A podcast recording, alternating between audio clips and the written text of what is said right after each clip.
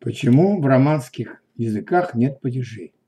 Я всегда спрашивал себя, почему в романских языках нет падежей, хотя в латинском языке, от которого все они образовались, было шесть падежей. Самый правильный, но самый бессмысленный ответ – так исторически сложилось. Понятно, что он не приблизит нас к пониманию того, что же такого все-таки произошло со всеми романскими языками, что они лишились своих падежей, поэтому придется окунуться немного в омут исторической лингвистики. Начну с того, что все же есть по меньшей мере один романский язык, который падежей не лишился. Этот язык румынский. Если посмотреть на слова румынского языка, то там мы обнаруживаем пять падежей – именительный, родительный, дательный, винительный и звательный. Правда, на грамматическое устройство падежей своего именитого предка эти падежи уже совсем не похожи. Одна из ключевых особенностей румынского именительный винительный в румынском имеют одинаковое окончание что противопоставляет их родительному и дательному, которые также имеют одинаковое окончание. Более того, эти окончания имеют также даже не сами слова, а артикли, что больше напоминает ситуацию в немецком языке, где слово почти не меняет свои окончания по падежам, а флексии в большей степени закреплены за артиклем. Чтобы было ясно, о чем речь, приведу пример. Вот латинское склонение слова «lupus» – «волк». Единственное число «lupus» Множное число лупи, именительный падеж. Родительное лупи, лупору. Дательное лупу, лупис. Именительное лупум, лупус. Лупу, лупис. Лупи, лупи. А вот склонение его потомка в румынской редакции.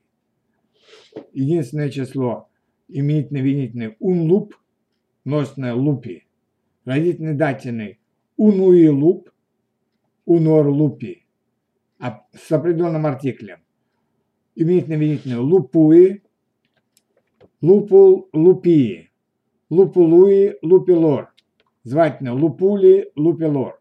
Как мы можем видеть, падежная модель склонения слов латинского языка явно не является определяющей в современном румынском, склонение в котором скорее напоминает немецкий язык.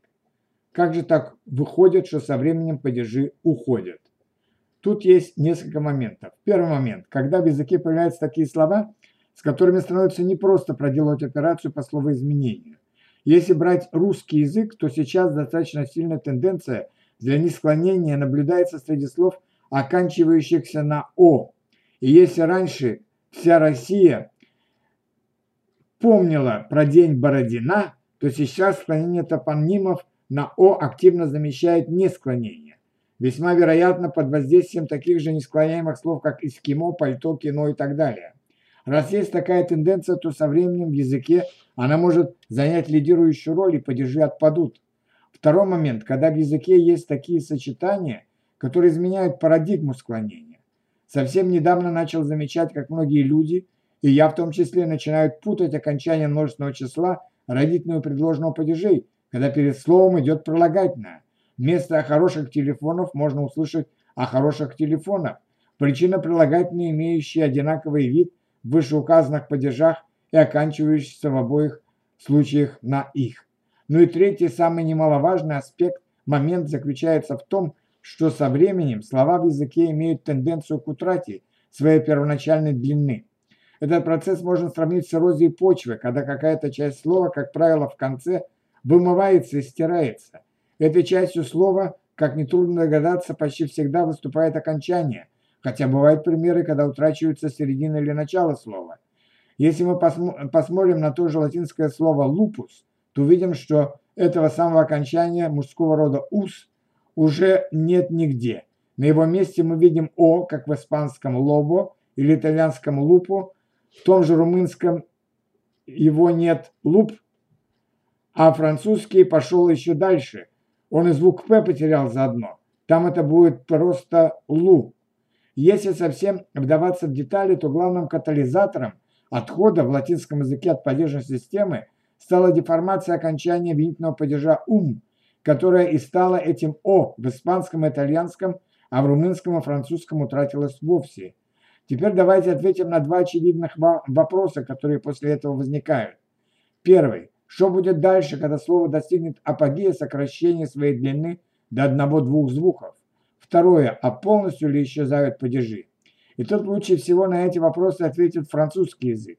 Возьмем, к примеру, какое-нибудь латинское слово «августус» – «август», которое перешло в французском языке. «У» читается просто «у». Но француз практически никогда уже не скажет отдельно «у». Он употребит что-то типа «le mois d'août», «август месяц», и такие рекомпенсирующие длину слова э, конструкции во французском языке не редкость. Вспомним хотя бы знаменитое «qu'est-ce que c'est?». Если это переводить дословно, то получится нечто вроде «что является тем, чем оно является», со значением «что это?». Если же мы посмотрим на русское «что это» и «qu'est-ce que c'est?», то количество слогов и в первом, и во втором случае будет одинаковым. Если мы посмотрим на, на конструкцию «le mois то э, слово «август» в русском языке в именительном падеже будет аж на слог короче. При этом идея присоединять слово «месяц» к названиям самих месяцев далеко не такая инновационная. Скажем, именно так поступил финский язык, где название всех месяцев будет оканчиваться словом «ку», которое так и переводится «месяц». Если мы будем рассматривать в общем и целом слова французского языка, то заметим, что наиболее частое их употребление будет с артиклем, которое по сути будет аналогом русского или того же латинского окончания с похожими свойствами, например, определяющими грамматический род слова, но представляющиеся спереди слова, а не сзади.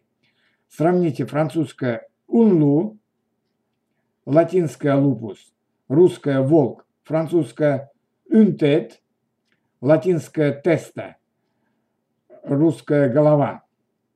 Более того, этот же артикль меняется и показывает, сколько же предметов перед нами, один или много. Онлу, лупус, волк, делуп, лупи, волки, унтет, теста, голова, детет, тестае, головы. И это еще не все. Если мы рассматриваем, скажем, определенный артикль, лё мужского рода, то он имеет свойство сливаться с, артик... с предлогами. De плюс le, du, а плюс le, о. При этом сами предлоги не всегда переводятся на русский язык как предлоги. Например, знаменитый цирк du soleil, цирк du soleil, буквально переводится как цирк солнца. Вопрос, что такое du в этом случае? Предлог с артиклем или уже падеж – Правда, немного необычный падеж, стоящий не сзади, а спереди, но все же. В русском-то мы это соотношение падежом показываем. Солнца, а не солнце. Так что, как говорится, с какой стороны посмотреть.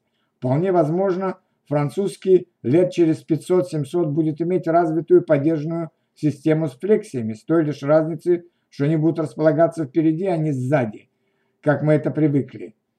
А, а русский, наоборот, свои падежи утратит, как утратил в свое время болгарский язык. Но все это только предположение, как же будет на самом деле, узнают лишь только наши далекие предки. И примечание. Латинское слово «теста» является предком для французского слова «тет». Тем не менее, его изначальное значение – глиняный горшок, который впоследствии изменилось на современное – голова по-латински «капита».